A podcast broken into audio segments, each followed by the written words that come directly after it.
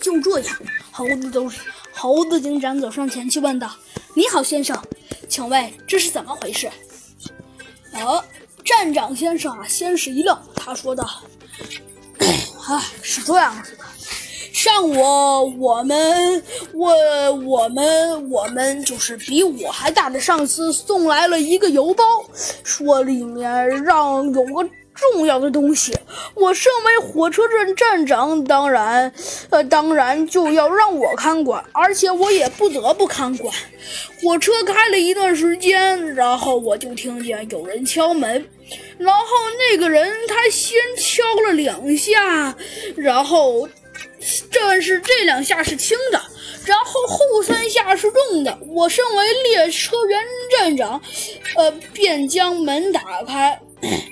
结果呢，闯来了，闯来了两个人。那两个人都戴着黑乎乎的头套，我什么也看不清，只能露出两个 两个眼睛。呃，然后，然后，然后。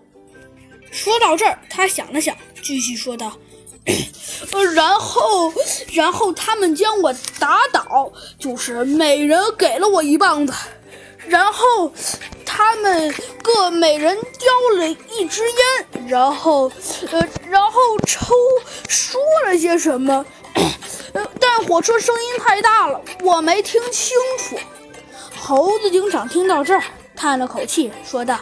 嗨好吧，我承认你的智商的确很高，可是你也太大意了吧？我认为你的嫌疑最大。猴子警长啊，用手指了指列车员站长。哎，你你怎么能这么说呢？列车员站长十分的诧异。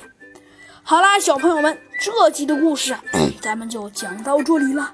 聪明的你，知道这到底是怎么回事的呢？那可以发信息告诉山欢迎哦。好啦，小朋友们，这集的故事啊，咱们就讲到这里啦。那我们下集再见吧，拜拜。